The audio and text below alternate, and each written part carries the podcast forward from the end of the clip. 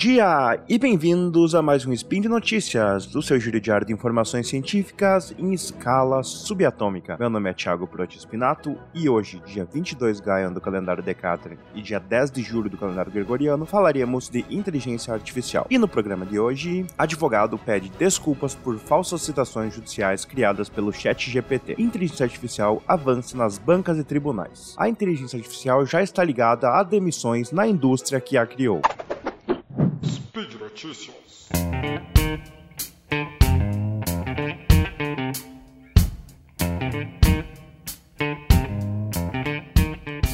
E na nossa primeira notícia falaremos de ChatGPT e direito.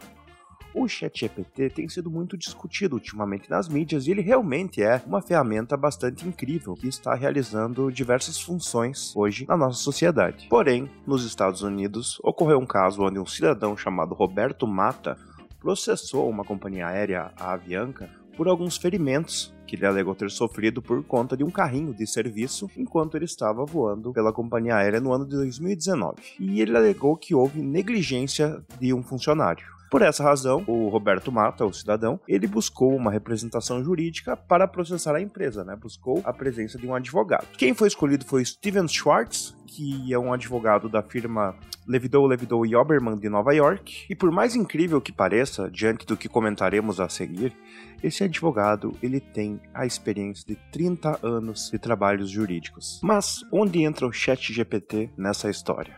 Acontece que o advogado foi fazer a sua petição inicial para entrar né, com o caso na justiça americana e ele perguntou ao ChatGPT algumas referências de casos anteriores que tinham acontecido e que eram parecidos com o caso do seu cliente porque a lei e o direito americano são bastante diferentes do nosso e eles se importam bastante com a questão das analogias. E por essa razão, o ChatGPT deu alguns casos reais para o advogado e ele inseriu esses casos na sua petição inicial. Acontece que, ao contrário do que o advogado achava, pelo menos seis desses casos apresentados por ele parecem ser falsas decisões judiciais com citações falsas, como disse o juiz Kevin Castle do Distrito Sul de Nova York em uma decisão.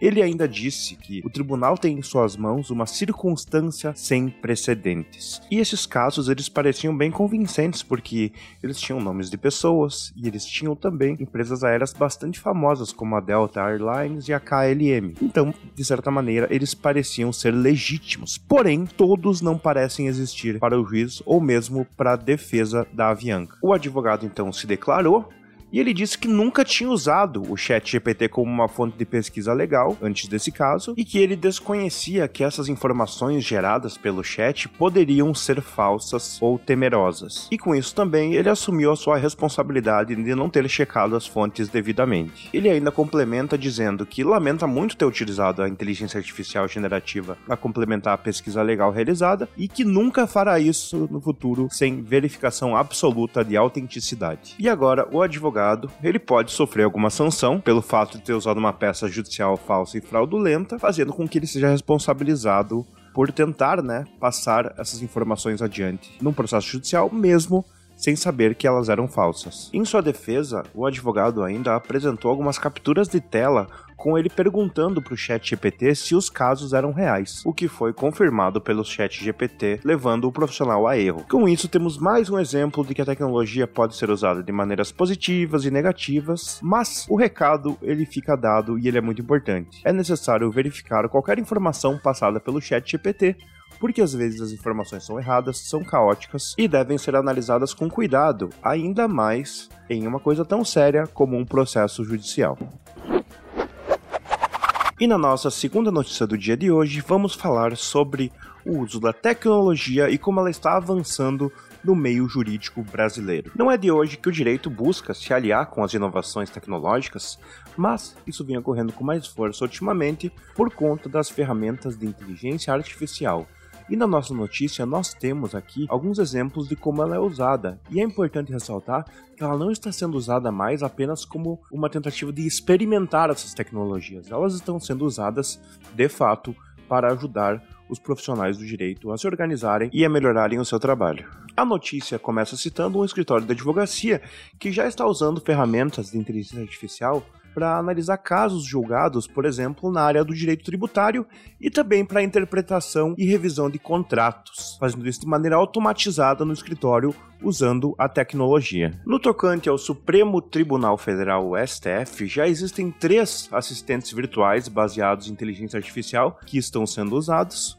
Um deles é o Victor, que começou a ser desenvolvido em 2017 uh, na Universidade de Brasília e o nome dele é Victor, em homenagem ao ministro do Supremo Tribunal Federal chamado Victor Nunes Leal. E ele trabalha verificando, entre milhares de recursos extraordinários e agravos, quais deles estão relacionados a temas de repercussão geral, que são temas de grande relevância para o ordenamento jurídico do Brasil e que são analisados pelo STF. E no ano de 2022 também entrou em operação a RAFA 2030, que classifica os processos conforme os Objetivos de Desenvolvimento Sustentável da Agenda 2030 da ONU. E no ano de 2023, em maio, estreou a Vitória, uma assistente que agrupa processos por similaridade temática. Importante ainda citar que o assessor de inteligência artificial do STF, Rodrigo Canali, ele disse que, apesar dos avanços da inteligência artificial, a intenção do STF nunca foi substituir os magistrados de carne e osso pelos virtuais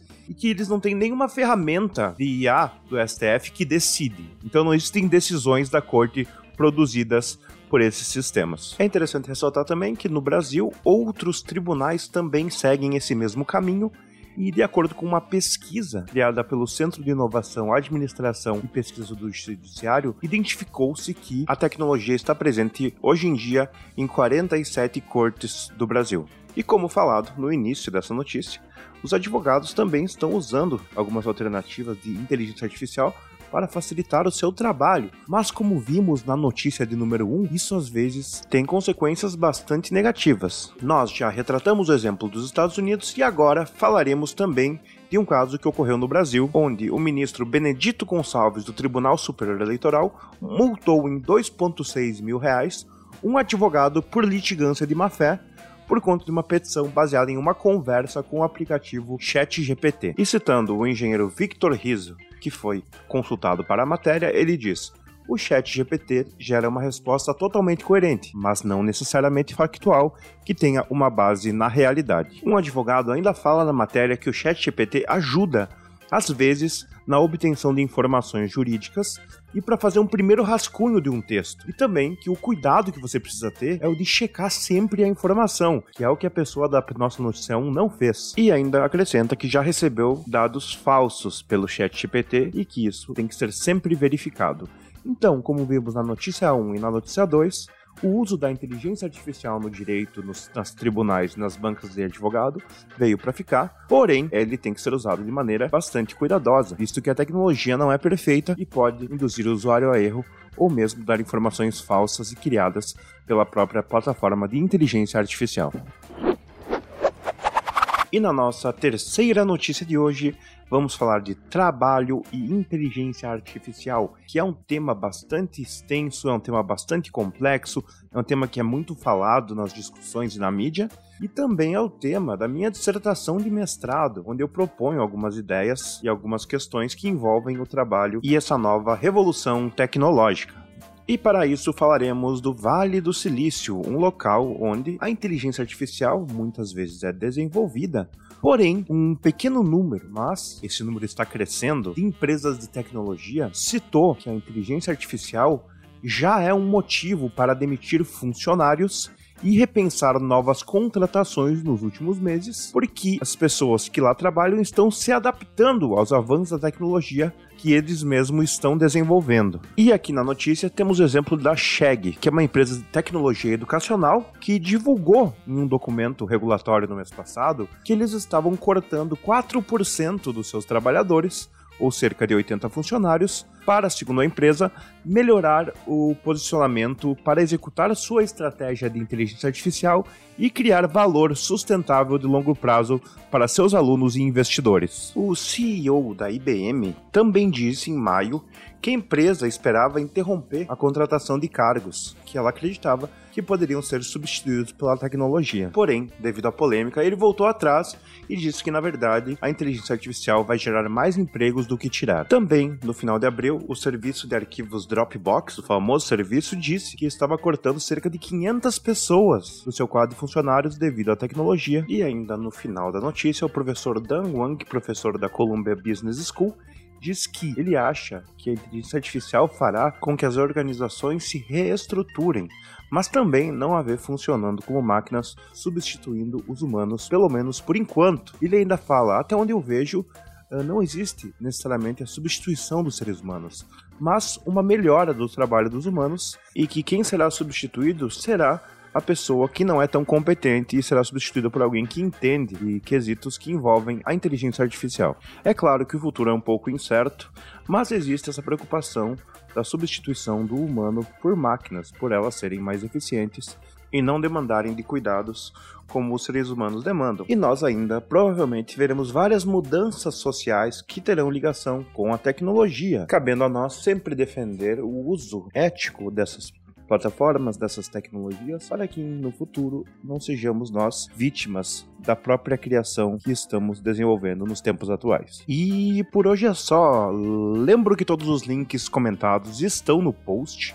Deixe lá também seu comentário, seu elogio, sua crítica, suas considerações sobre o uso das novas tecnologias e como vamos lidar com a dominação da inteligência artificial no futuro, transformando a Terra em uma distopia ou em uma utopia maravilhosa.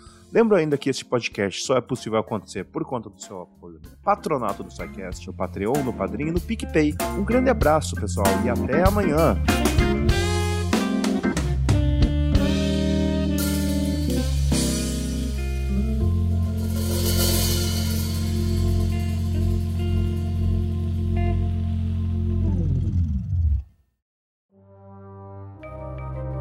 Este programa foi produzido por Mentes Deviantes.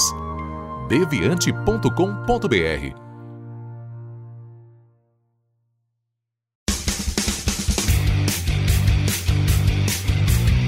Cortes, edição de podcast.